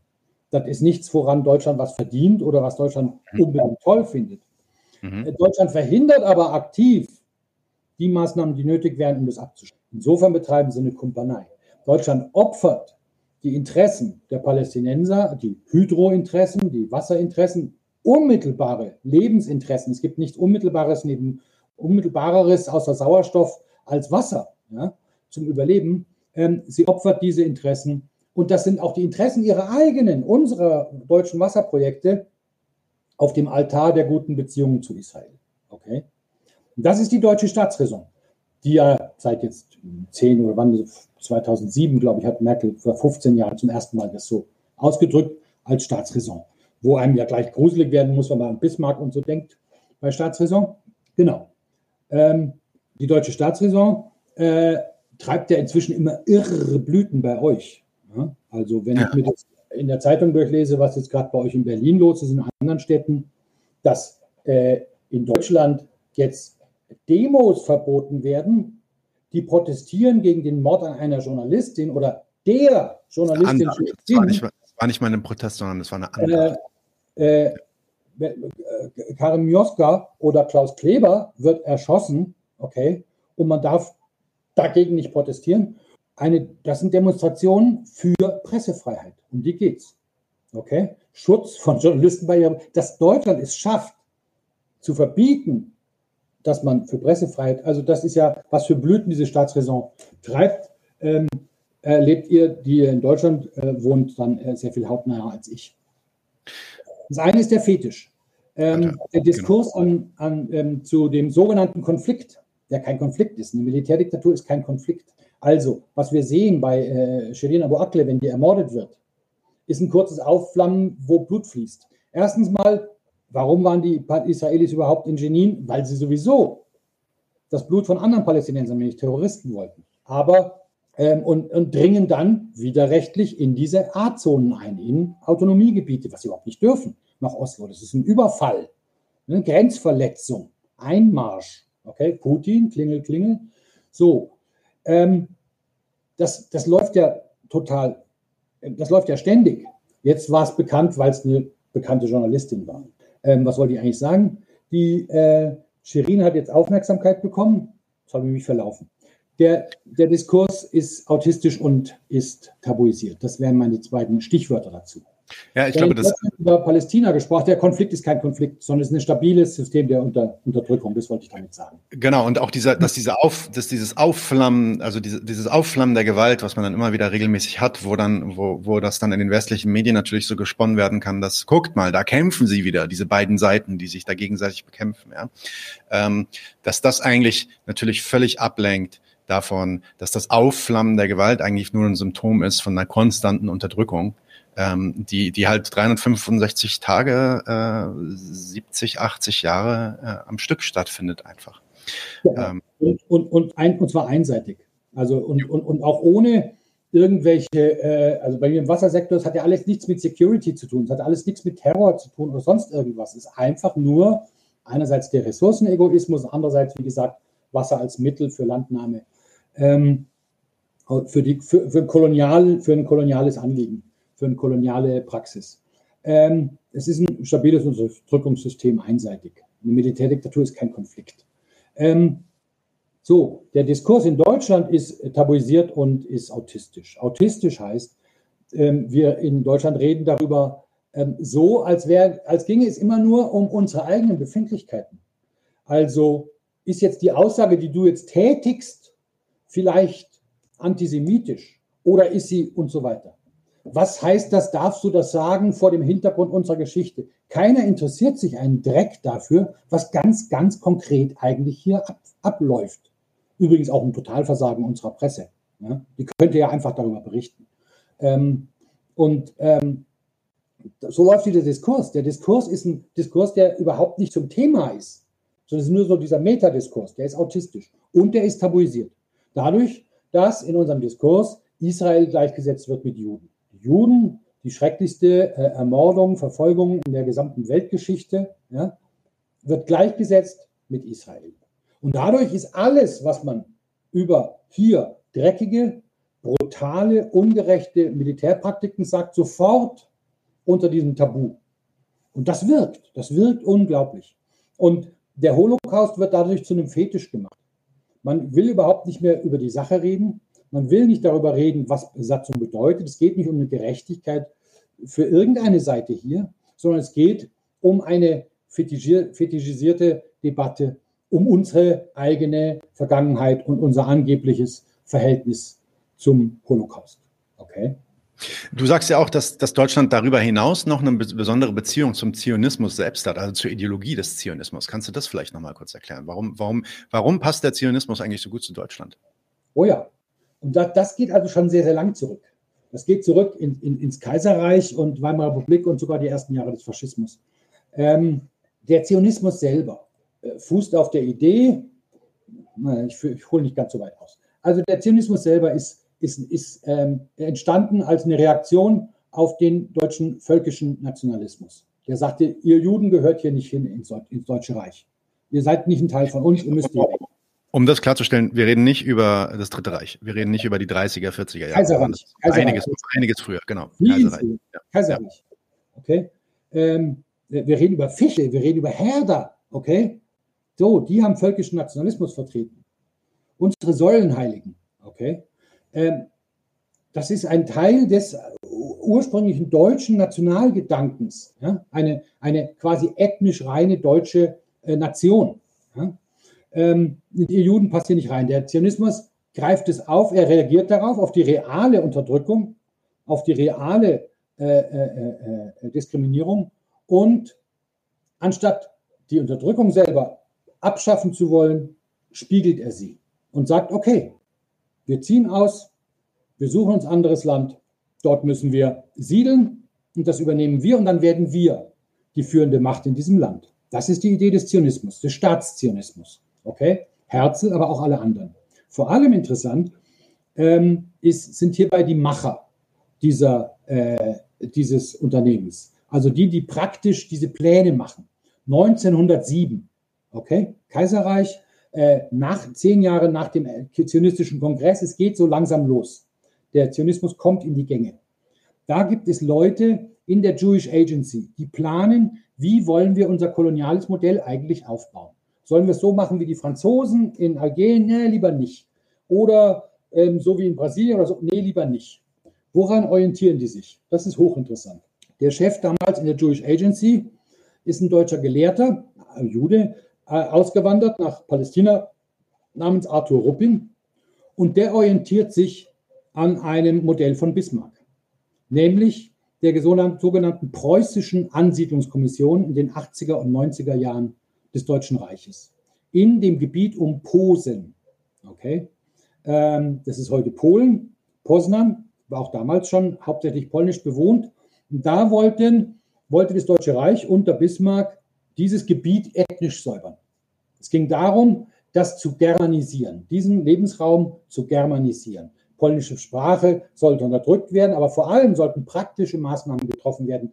Wir kaufen Land für deutsche Reichsbürger und ähm, dieses Land darf dann nicht mehr an Polen weiterverkauft werden. Wir müssen deutsche äh, Ländereien dann nutzen und damit die Höhen ähm, in diesem Gebiet besetzen und so weiter. Der Arthur Ruppin sagt 1907, ich zitiere mal das, ich lade das mal kurz hier hoch, der sagt, ich betrachte die Arbeit des jüdischen Nationalfonds als ähnlich wie die der Kolonisierungskommission in Posen und Westpreußen. Der JNF, also Jewish National Fund, wird Land kaufen, wenn es von Nichtjuden angeboten wird und es entweder ganz oder teilweise an Juden weiterverkaufen. Sein Kollege Otto Warburg sagt ein Jahr später, 1908, wir wollen keine neuen Wege, keine neuen Experimente unbekannter Natur vorschlagen. Die schreiben auf Deutsch, diese Jungs. Ne? Wir gehen stattdessen von der preußischen Kolonisa Kolonisationsmethode aus, wie sie in den letzten zehn Jahren von der Ansiedlungskommission praktiziert wurde. Diese zionistischen Führer nehmen als Vorbild eine rassistisch, grenzkolonialistisch, siedlerisch, preußisch, ethnisch säubernde, völkische äh, Ideologie. Das ist ihr Vorbild. Okay? Das ist eine Affinität. Diese Kolonialplaner nach dem verlorenen Ersten Weltkrieg, als unser Platz an der Sonne weg war, die deutschen, arischen Nationalplaner haben überhaupt kein Problem, sich weiterhin super lecker mit den Zionisten auszutauschen, wie man am besten kolonisiert.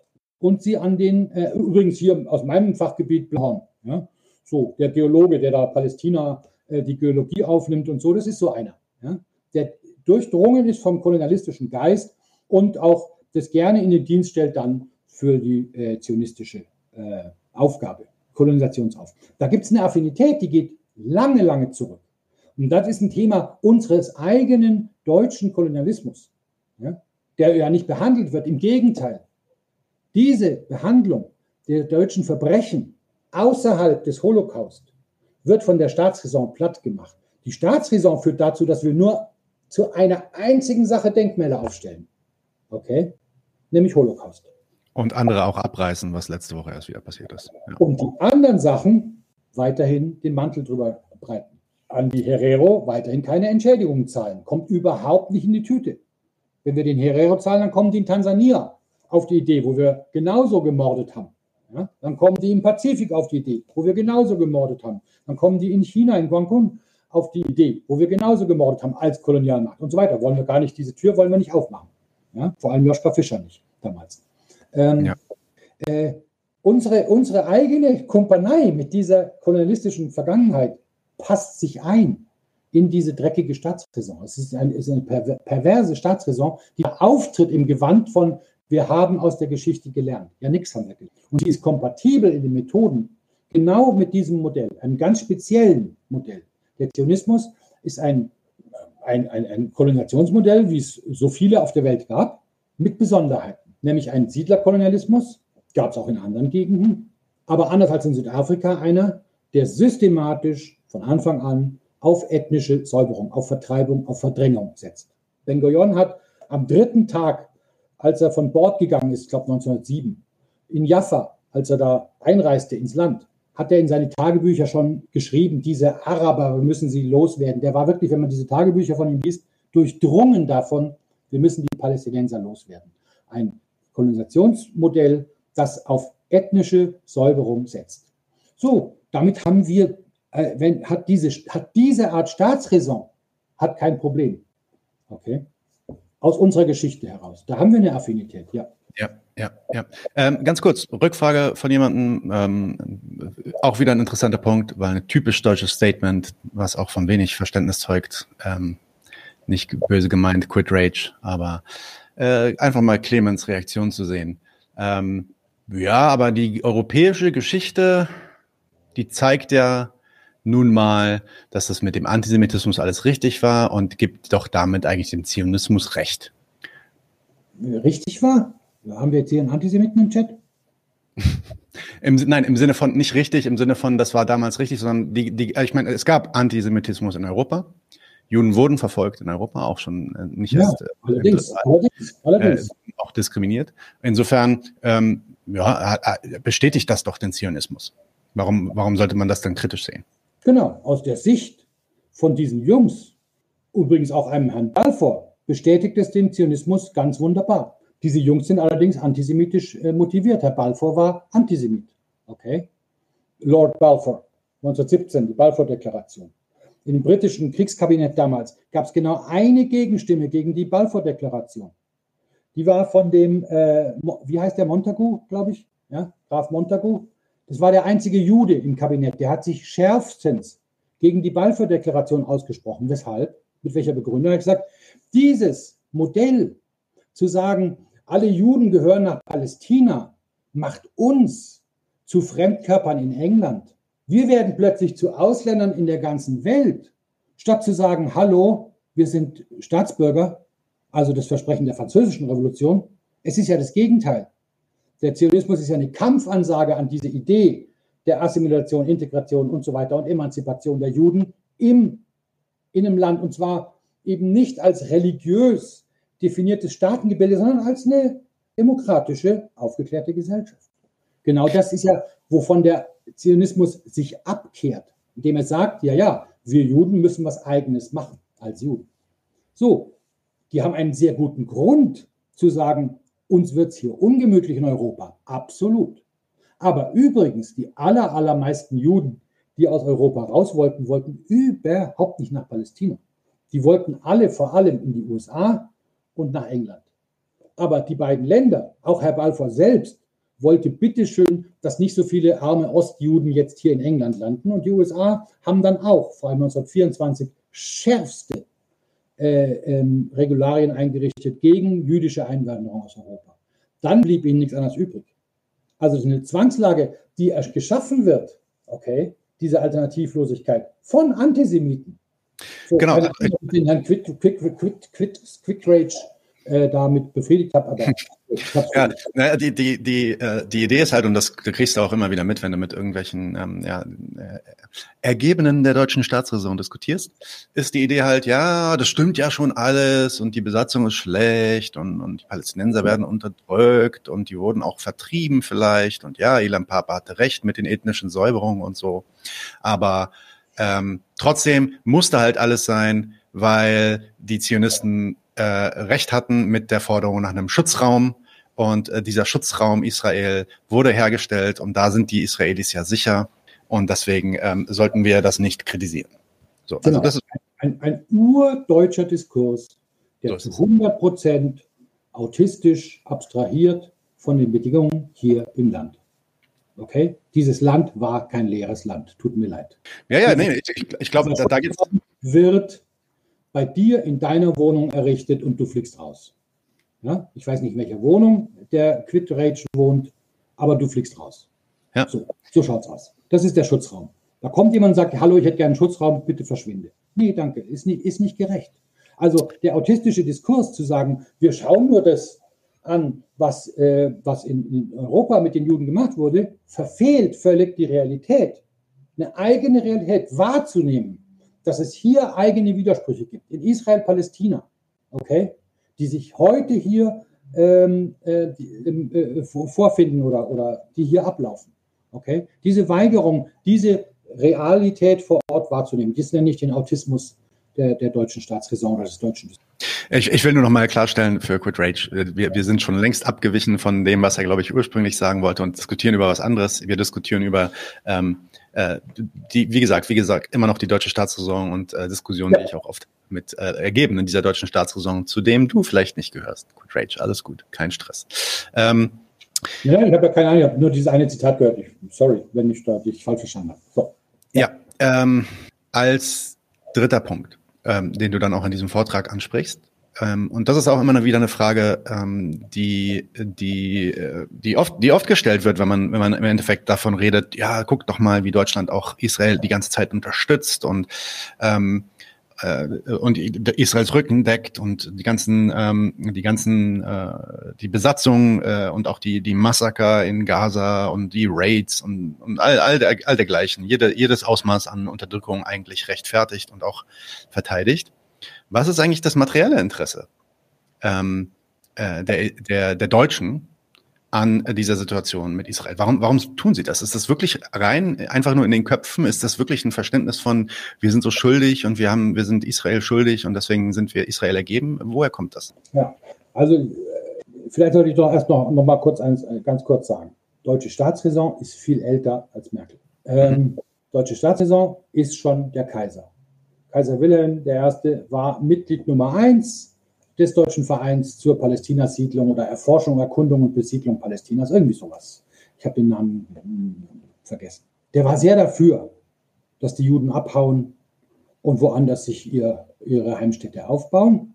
Das einzige Problem beim Kaiserreich war, die waren mit dem Osmanischen Reich äh, verbündet. Die konnten also nicht sagen, ja gut, wir schlagen jetzt vor, nehmt das den Osmanen weg. Ja, das konnten sie nicht sagen, weil die Osmanen waren wichtiger Bündnispartner Osmanisches Reich war wichtiger Bündnispartner der Deutschen, vor allem im Ersten Weltkrieg. Nach dem Ersten Weltkrieg war das auch Staatsräson. Alle Größen aus Politik, Wirtschaft, Klerus und, äh, und so weiter saßen in diesen äh, Vereinigungen in der Weimarer Republik. Ja? Äh, ein gewisser Herr Adenauer, seines Zeichens Bürgermeister von Köln, okay? Ein gewisser Herr Noske, äh, Polizeipräsident Preußens, Innenminister, Reich, äh, Reichs- oder äh, Republikkanzler der Weimarer Republik und so, die saßen alle in einem sogenannten Komitee pro Palästina. Dieses pro Palästina hatte mit Palästinensern überhaupt nichts zu tun, sondern es ging darum, dass man dieses Land Palästina für ähm, zionistische Besiedlung hier verwendet. Das war, das war höchste deutsche Staatsräson. Stresemann, ja, unsere ganzen liberalen Führer Weimarer Republik, die fanden das alle geil. Die waren da Mitglieder, zahlende Mitglieder, die haben Kongresse abgehalten. Nach 45 gab es eine Änderung. Gab es einen Adenauer. Der Adenauer hat mit Ben Gurion Anfang der 50er Jahre ein Abkommen geschlossen, der Wiedergutmachung. Und da sieht man, aha, hat sich was getan. Die Deutschen müssen was wieder gut machen. Zweiter Weltkrieg, Holocaust. Und wir haben den Krieg verloren. So, da ging es darum, dass Deutschland, was damals noch, also Westdeutschland, die BRD, nicht, nicht die DDR, ähm, dass ähm, Adenauers Deutschland, was damals noch ein Paria unter den Völkern war, auf der internationalen Ebene, ja, erstmalig einen Durchbruch erzielt hat, ah, Israel erkennt uns an. Israel macht mit uns hier diesen ganz, ganz wichtigen, nicht nur symbolischen, sondern auch finanziellen Tausch. Nämlich wir geben Geld Wiedergutmachung, also ein perverses Wort, machen Wiedergutmachung an Israel für den Holocaust, wir zahlen Geld. Israel war unglaublich angewiesen. Die standen wirklich vor dem Staatsbankrott zu dem Zeitpunkt in den Anfang der 50er Jahre, echt Staatsbankrott. Ähm, die waren unheimlich angewiesen auf die Gelder. Und in Israel selber war dieses, war dieses Wiedergutmachungsabkommen schwerst umstritten. Vor allem die fortschrittlichen Israelis, also die Juden, äh, haben das schwerstens bekämpft, haben gesagt, Blutgeld. Riesige Demos dagegen und gesagt, was für eine Schweinerei, das könnt ihr doch nicht machen. Der Adenauer selber war antisemitisch motiviert. Adenauer hat in der Bundestagsrede damals gesagt, wir müssen das machen, weil es gibt diese Macht der Juden auf der ganzen Welt. Wenn wir uns mit denen nicht gut stellen, dann gnade uns Gott. Hallo, das war nach 45, Herr Adenauer. Das war, wie die Staatsräson eingetütet wurde in, unserer, in unserem Urvater deutscher Kanzler. Okay? So, allerdings war das ein anderes Deutschland.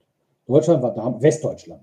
Westdeutschland, der westdeutsche Separatstaat, hatte eine ganz andere Staatsräson als Hauptstaatsräson, als Hauptraison d'être, als Lebenszweck. Nämlich Frontstaat gegen das osteuropäische sozialistische Lager, gegen die DDR, gegen die Sowjetunion, gegen Warschauer Pakt. Ähm, wird er im Augenblick gerade wieder aktuell hier bei euch mit Zeitenwende und Sondervermögen. Ja, ja, genau. Ähm, das war die Hauptstaatsräson. Die brach 89 weg.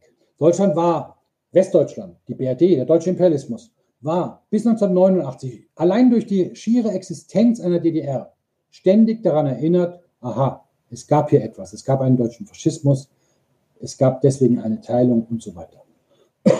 Das fiel 89 weg und es wurde im Laufe der 90er Jahre eine neue Staatsräson entwickelt. Die alte Staatsräson war, wie der Strauß damals sagte, ein Land, das solche, äh, ein Volk, das solche wirtschaftlichen Leistungen vollbracht hat, hat ein Recht darauf, nichts mehr von Auschwitz hören zu müssen. Okay? Wir haben damals, wenn wir aggressive Außenpolitik machen wollten, wir, also ich und Herr Krupp, ja, ähm, wir haben damals es trotz Auschwitz machen müssen. Das ist ein Problem. Okay? Die neue deutsche Staatsräson, die Berliner Republik, hat, eine, hat ein anderes Mittel. Wir machen es jetzt wegen Auschwitz. Wir machen eine schmutzige Politik und unterstützen eine schmutzige Politik, eine Militärdiktatur, ähm, wegen Auschwitz. Das ist genial. Wir führen auch die Kriege in Jugoslawien wegen Auschwitz und so weiter. Überall, wo wir hinkommen. Ja? Das ist also eine ganz, ganz wichtige Legitimationskomponente für, für Deutschland oder eine Umkehrung der alten Staats. Ökonomisch sehe ich da eigentlich wenig Nutzen für den deutschen Staat. Ähm, Deutschland als, als Gesamtwirtschaft oder der deutsche Staat lässt sich diese Freundschaft mit Israel verdammt viel kosten. Israel ist ein kleines Land, so groß wie Österreich, die Ökonomie.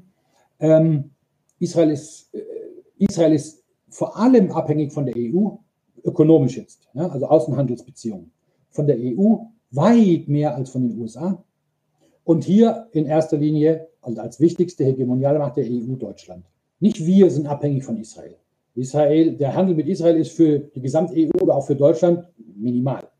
Für Israel ist der Handel mit Europa und mit Deutschland riesig. Und die Vorzugsbedingungen, die wir Israel einräumen und die Geschenke, die wir Israel machen, dass wir die ersten Delfin-U-Boote ähm, denen schenken, ne? atomar bestückbare, milliardenschwere Deals, die ganzen Förderungen und so weiter, die lassen wir uns was kosten. Wir haben auch eine Außenhandelsbilanz, die wir sonst mit anderen Ländern nie haben würden, außer mit Israel. Da sehe ich also eine Abweichung zu, von, der, von der schwarzen Null und von dem normalerweise Allerheiligsten der deutschen äh, Finanzplaner äh, und Finanzpolitiker. Wir lassen uns was kosten. Wir zahlen eigentlich bei drauf. Klar, die einzelnen Unternehmen, Rüstungsunternehmen oder so, die verdienen natürlich trotzdem. Aber äh, der deutsche Staat lässt sich was kosten. Ich sehe nicht, dass wir materiell daran gewinnen, ja? sondern wir gewinnen was anderes. Und was wir gewinnen, ist dann, also im Endeffekt, wenn ich das jetzt mal rhetorisch überspitze, ist das so eine Art Persilschein. Ja, wir können, wir können, wir können in diese Kriege ziehen und das gibt uns dann quasi diese Legitimation, weil im Endeffekt ja auch alle Kriege, die wir ähm, anzetteln oder wo wir selber einfach mitmischen wollen, ähm, gerechtfertigt sind aus, auf, auf dieser ähm, urguten äh, Einsicht, dass wir einmal die Täter waren und diese Täterschaft aber jetzt überwunden haben, am Beispiel ähm, ja auch immer wieder sichtbar, nämlich am Beispiel der Beziehung zu Israel. Fetischisiert, tabuisiert, autistisch. Mhm. Okay? Mhm. Es vergeht keine Rede, wo das nicht, wenn man das mal begriffen hat, wenn man sich die mal anhört, von Frau Baerbock oder Frau Merkel oder wem auch immer, vergeht keine Rede, wo man das nicht raushört. Ja? Dass das ein Ab Ablasshandel ist. Ja? Ähm, dass, dass da gesagt wird, äh, wir, wir, legen schärfsten Wert darauf, dass Israel uns hier diesen, auf, auf Hebräisch sagt man Kashrut-Stempel, den Koscher-Stempel äh, gibt. Und das muss man verstehen. Israel hat das Monopol auf den Kashrut-Stempel. Es gibt kein anderes Land, was so ein Monopol hat, zu sagen, jawohl, das größte Menschheitsverbrechen der Welt, wir machen den Stempel drauf, Deutschland hat sich geläutert, gründlich zivilisiert, wie die Grünen sagen. Ähm, wenn wir jetzt Kriege führen, dann führen wir Kriege nicht mehr. Dann darf sich keiner mehr erinnern an Hitler, sondern dann machen wir das aus Menschenrechten. Wir können unsere Menschenrechtskriege nur führen, ja, weil wir diesen Ablasshandel von Israel haben. Das heißt, es wird auch nicht aufhören.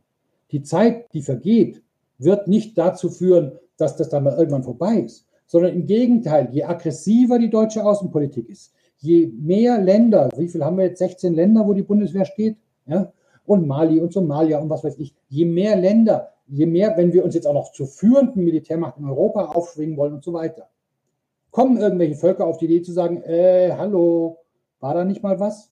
Ja? Die Völker erinnern sich.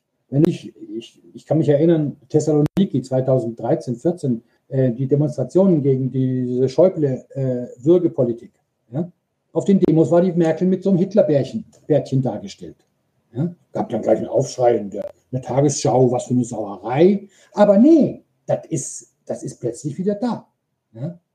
Die, die Völker erinnern sich, je aggressiver Deutschland wird, umso mehr braucht es diese ständig erneuerte ja, Reinwaschung, äh, Ablasshandel und so weiter. Es ist ein Ritual, es ist wirklich ritualisiert.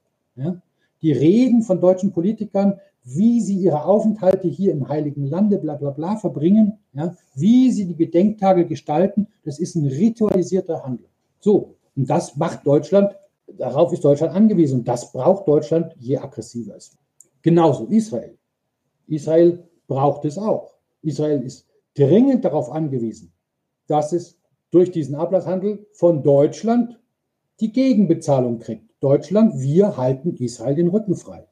Also, keine Ahnung, vor, vor zehn Jahren ähm, war diese Abstimmung in der UNO, dass Palästina jetzt einen, Beobachterstatus in der äh, UNO als Staat kriegen soll. Die riesige Masse der Länder auf der Erde, 139 Länder, glaube ich, haben dafür gestimmt und nur zwei Dutzend Länder haben sich enthalten. Eines davon Deutschland. Es war eines von den wenigen Ländern, die sich enthalten haben. Dagegen gestimmt haben, hat niemand, nur die USA, Israel und dann noch irgendwie drei pazifische Atolle, wie immer.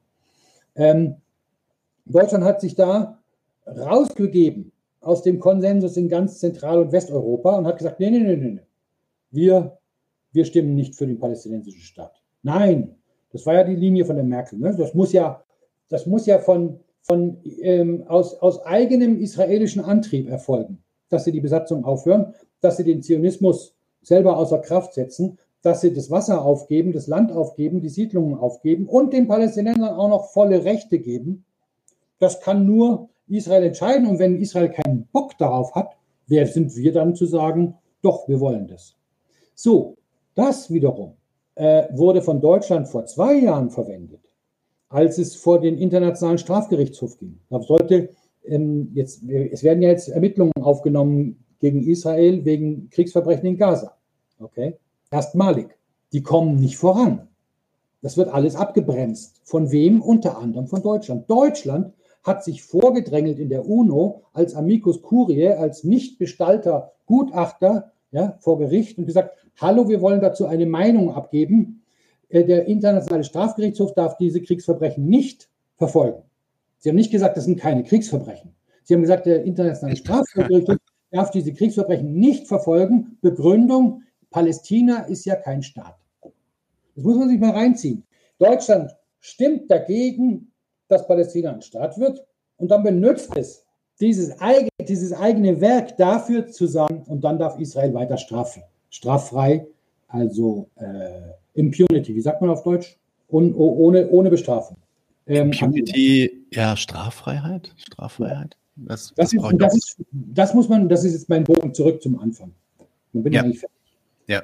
Das ist, muss man kapieren. Wenn wir sagen, ich behaupte das mal, und das sagen aber auch, das sagt dieses hebräische Wort, Hok, Hazwai, Hazamani, Militärbesatzung, Militärdiktatur. Wenn wir sagen, das ist eine auf reiner Gewalt aufgebaute Militärdiktatur gegen den Willen der ganzen Bevölkerung der Westbank.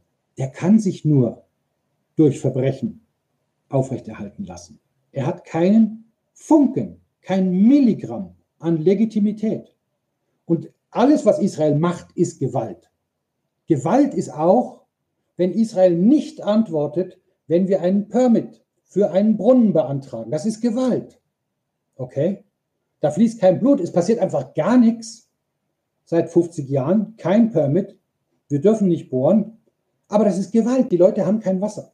So, die Gewalt findet nicht erst statt, wenn Shirin Abu Akle ermordet wird, sondern die Gewalt findet statt in jedem Tag und vor allem, wenn die Besatzung erfolgreich, nämlich friedlich stattfindet. Gerade dann drückt sich die erfolgreiche Anwendung der Gewalt aus. So einen Gewaltzustand kannst du nur aufrechterhalten, wenn du Straffreiheit. Wenn dieses Element wegbricht, wenn Israel nicht mehr Straffreiheit hätte, Impunity, wenn Israel auch nur ansatzweise, auch nur jedes dritte Mal für irgendwelchen Bruch von Völkerrecht zur Verantwortung gezogen würde, wäre alles weg.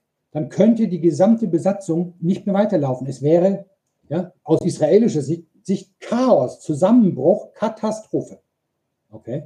Das ist eine absolut notwendige Bedingung für Israel. Also deswegen ist es auch für Israel ein ganz wichtiger Handel. Mhm, mhm. Ähm, vielleicht können wir doch trotzdem noch eine Frage zum Abschluss stellen. Wir sind schon bei anderthalb Stunden, das ging echt schnell. Ähm, aber eine Frage, die, die auch so von paar, paar Ecken gefragt wurde, ähm, TLY 000 hat es ganz gut gefragt. Ähm, nämlich die Frage, und das, das geht dann so ein bisschen in, ja, die letzte Frage muss ja immer sein, okay, was können wir tun, so ein bisschen in die Richtung. Ähm, wie kann man denn, also auch wenn wir uns in Deutschland jetzt die Situation anschauen, wie kann man heute überhaupt noch irgendwas für Palästina erreichen? Besonders wenn für westliche Politiker das so, das so profitabel ist, also profitabel nicht im geldlichen Sinne, sondern in anderen Sinnen, die du ja jetzt auch zu Breite erklärt hast. Ähm, was, was, was ist da dann eigentlich dann noch zu erreichen für uns, wenn die Sachen so festgefahren sind? Naja, so äh, herrschende Klasse gibt nicht freiwillig auf. Das sagt die Frau, Frau Luxemburg, ne? Rosa Luxemburg sagt, die imperialistische Kapitalistenklasse wird lieber die Erde in einen Trümmerhaufen verwandeln, als ähm, äh, freiwillig von der ähm, ähm, Bühne der Weltgeschichte abzutreten. Ähm, ja, natürlich wird, werden die Widerstand dagegen leisten. Es ist jetzt nicht so, dass dass, dass es an mangelnder Einsicht liegt. Okay, das ist wirklich mehr. Es gibt harte Interessen, warum Israel das tut, was es tut. Ähm, was kann man tun? Also, das aller, allererste ist, sich nicht beeindrucken lassen. Das erste ist zu kapieren, dass die, die dieser Staatsräson das Wort reden, damit der Aufrechterhaltung einer Militärdiktatur, einer dreckigen, brutalen Militärdiktatur, die jeden Tag foltert, ja, Menschen ohne Gerichtsverfahren in Gefängnisse schmeißt, in sogenannte Administrativhaft äh, legt, und zwar beliebig oft verlängerbar, ohne überhaupt eine Anklage und so weiter und so weiter, tausend andere Vorträge. Dass wir, die wir gegen Kolonialismus, gegen Landraub, Wasserraub, Militärdiktatur sind, uns doch nicht zu rechtfertigen haben, sondern die, die dafür Entschuldigungen finden und seien es auch nur ansatzweise Entschuldigung. Ich sehe nicht den Ansatz einer Entschuldigung. Das ist das Simple. Ich will sagen, das Ganze ist nicht schwierig, es ist ziemlich simpel. Okay? Es ist eine krasse Situation und sie ist einfach, aber man sollte sie konkret vor Ort wahrnehmen, also sich informieren, sich anschauen, was läuft. Sich hier verbinden. Wichtig finde ich, dass es jetzt auch in Deutschland anfängt, dass sich Palästinenser wieder zu Mord melden, Palästinenserinnen wieder zu, Mord, zu Wort melden. Für das Team Tehki, dass, dass die auch ähm, sichtbar werden. Weil es auch nicht geht, dass wir Deutschen die ganze Zeit im Namen von, oder das heißt die ganze Zeit viel zu wenig, aber ich würde mir wünschen, mehr im Namen von Palästinensern sprechen. Nö, sich nicht beeindrucken lassen. Interessant ist ja, dass ähm, Deutschland, die deutsche Regierung, die deutschen Herrschenden krasse äh, Verstöße gegen eigene demokratische Grundnormen immer mehr äh, ergreifen müssen. Das ist ja eigentlich nicht, nicht gut für die. Das heißt ja, dass sie dass sie es anders nicht können. Wenn Sie jetzt Demos carte blanche verbieten, die für Pressefreiheit sind, das ist ja eigentlich, okay, das ist eigentlich kein sehr, sehr, sehr stabiler Zustand. Wenn diese BDS-Resolution vom Wissenschaftlichen Dienst des Bundestags gesagt wird, die ist eigentlich, widerspricht die allen Grundrechten. Wenn bei allen einzelnen Klagen, die mühselig ja, gegen diese Antisemitismusvorwürfe durchgekämpft werden müssen durch die Instanzen, alle Prozesse zu unseren Gunsten ausgehen, dann zeigt sich das, dass äh, normale, simple bürgerliche Demokratie in der BRD äh, eigentlich da äh, unser Rückenwind wäre. Man muss schon, wenn man die Besatzung, die Militärdiktatur aufrechterhalten will, muss man schon dagegen verstoßen. Also aus so einer Schwäche heraus agieren wir gar nicht. Das Problem ist, dass in der deutschen Linken, und das ist jetzt ein Sonderpunkt, in der deutschen Linken eben dieser Gedanke dass man moralisch nicht äh, sich erlauben darf, für Palästina Partei zu ergreifen, weil man dadurch irgendwie, wie auch immer, irgendwas wäre dann daran antisemitisch. diese Seuche, die ist leider in der Linken gerade sehr verbreitet. Gerade an den Hochschulen finde ich grauenhaft die Zustände. Ich kenne eigentlich keine deutsche Uni, wo äh, Palästinenser, äh, Palästina-Veranstaltungen stattfinden oder so, ja, wo hm. die, die Asten äh, das verhindern. So, ja. da muss man einfach gegenhalten. Und die Wirklichkeit spricht eine deutliche Sprache, die ist auf unserer Seite. Wenn man konkret argumentiert mit den, ich nenne die immer die Besatzungsfans, ich nenne die Antideutschen die Besatzungsfans. Die Groupies, ja. Mhm. So, wenn, ja. wenn diese Besatzungsfans, da muss man sagen, ihr seid Fans der Militärdiktatur. Das ist ein bisschen so, das ist ein bisschen so in dem in dem äh, Stil von äh, Macho, weil ich weiß nicht, ob du ob du ihn kennst. Ähm, Moshe Mako, Mako war heißt er, glaube ich.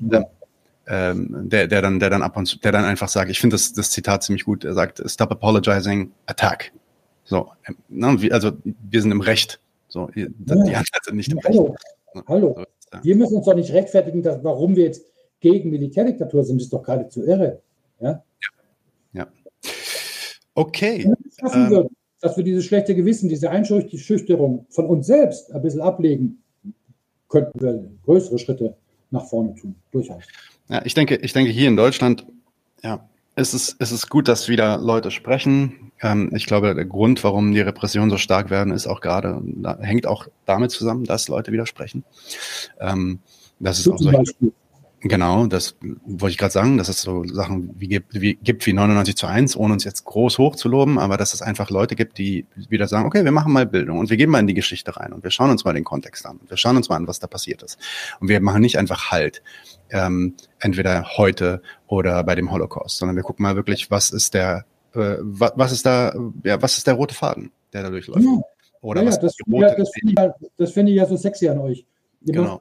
linke Politik heute und er sagt, wir schauen uns heute als linke Aktivisten an, was in Palästina läuft und kommt zum Ergebnis, und ihr schaut euch das konkret an, kommt zum Ergebnis, ja, hallo, äh, als Linker muss man auf der Seite der Unterdrückten stehen. Das sind die Palästinenser. So. Ja, und ich denke, ich denke, also da, da sagt Ink auch gerade, und das, das sehe ich genauso, weil also eine Sache, die ich halt auch sagen kann als Palästinenser, der ähm, selbst in diesem Podcast ähm, von allen Leuten, die in diesem Podcast teilnehmen, das sind insgesamt fünf Leute, natürlich äh, gezielt äh, zum, zum Objekt des Angriffs werde, ähm, wenn, es, wenn es ums Thema Palästina geht. Ähm, diese Einschüchterung, die man erlebt hier in Deutschland, die ist real. Die spüre ich auch selbst. Ich, in, jeder, in jeder Folge, die ich zu Palästina mache, spüre ich diese Angst. Ähm, die ist echt. Äh, und ja, über den vor, allem, vor, allem, vor allem, vor allem, wenn man, wenn man jetzt auch halt sieht, was mit Leuten passiert, das sagt Ink auch, und da hat er recht, ähm, die sich eben so positionieren. Ja. In, in dem Sinne würde ich sagen, ähm, das, ich glaube, das Wichtigste ist, also für uns, ich, ich spreche jetzt mal nur von 99 zu 1, wir sind ja ein Bildungsprojekt, deswegen das Wichtigste, was wir gerade tun, ist Bildung. Reingehen, gucken, was passiert, was ist die Geschichte, ähm, warum passieren die Sachen, wie sie passieren und unterschiedliche Meinungen dazu auch hören. Und dann kann sich vielleicht auch der Diskurs irgendwann wieder ändern und dann kommen wir vielleicht irgendwann in eine Situation, wo euch nicht mehr fürchtet, äh, zu sprechen. Konkret. Schaut euch konkrete Sachen an. Die Wahrheit ist immer konkret. Ein konkretes Beispiel und dann, dann sieht man es. Genau, darum ging es heute Wasser und wir haben Wasser. aus dieser konkreten, aus diesem konkreten Beispiel kann man dann abstrahieren in, in größere Problematiken. Und das war, glaube ich, ein super Beispiel heute in der Folge, ähm, wie wir das, wie wir das gemacht, beziehungsweise wie du das gemacht hast. Deswegen nochmal äh, vielen, vielen Dank, Clemens, dass du hier warst. Das war eine lange Folge. Ähm, ich würde mich echt freuen, wenn wir sowas öfter mal machen können. Vielleicht, ne? Also jetzt ist gerade die Sache mit Aberically passiert. Ähm, da werde ich nächste Woche ein bisschen was zu machen. Aber wenn das okay. wird auch wieder passieren, da werden wieder Themen aufflammen und dann können wir vielleicht äh, dich nochmal einladen zu einer, zu einer konkreten Kritik. It was my pleasure. Absolut. Ich ähm, hoffe, du hast eine ja, schöne Restwoche, gutes Wochenende und ähm, nochmal vielen, vielen Dank. Auch vielen Dank an alle Leute im Chat. Und damit sind wir. Willst du noch was sagen? Du siehst so aus, als ob du noch was sagen willst. Alles Gute. Nein, super. Alles klar. Und damit sind wir out. Leute, wir brauchen eure Hilfe. Wenn euch dieses Video gefallen hat, klickt auf Like, abonniert den Kanal und vergesst nicht das Glöckchen zu drücken, damit ihr benachrichtigt werdet, wenn wir neuen Content droppen. Außerdem solltet ihr uns überall folgen, wo wir verfügbar sind. Das ist Facebook, Instagram, Twitter und Twitch. Und wenn wir irgendwelche Ankündigungen machen oder Posts, dann shared, was das Zeug hält. Gebt uns all eure Liebe. Wir haben mittlerweile ziemlich signifikante Kosten. Wenn ihr es euch irgendwie leisten könnt, unterstützt uns doch auf Patreon. Dann kommt ihr auch in den Genuss verschiedener Vorteile, wie zum Beispiel Zugang zu unserer Discord-Community oder Zugang zu den ultrageheimen Patreon-Episoden, die wir dort posten. Außerdem könnt ihr uns natürlich auch über PayPal Spenden zukommen lassen. Außerdem haben wir mittlerweile einen eigenen Online-Shop. Das heißt, wenn ihr euch immer noch fragt, was ihr euren Lieben zu Weihnachten, Ostern oder sonst wie schenken könnt, geht dorthin und kauft duftes Merch. Alle Links dazu hier in der Beschreibung oder auch auf unserer Webseite 99 zu 1.de. Vielen Dank fürs Dabeisein, danke für die Unterstützung und wir sehen uns in diesem Theater.